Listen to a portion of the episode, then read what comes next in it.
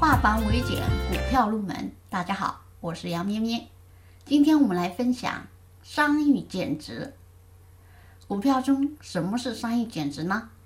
对于股市又有什么影响呢？二零一九年年初的时候，商誉减值成为一个热门词，大量的上市公司在年报时，因为商誉减值出现大面积亏损。集中出现的原因是，商誉在上市公司资产中占比太重。从核算角度的相关部门给出了一个新的规定，因此引起了集中的商誉减值。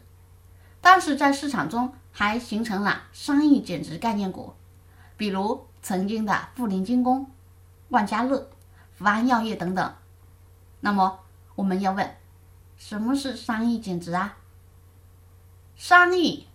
是溢价收购造成的结果。这里要说明一点，只有上市公司才存在商誉，也只有上市公司才存在商誉减值。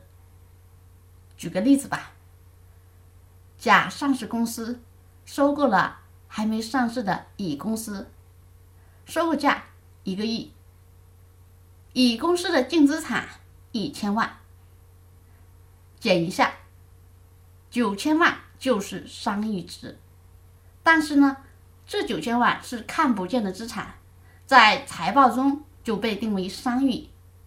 商誉不同于有形资产以及无形资产，它是一种无法描述的有价值的东西，比如社会关系、团队协作等等，这些是无法估值的。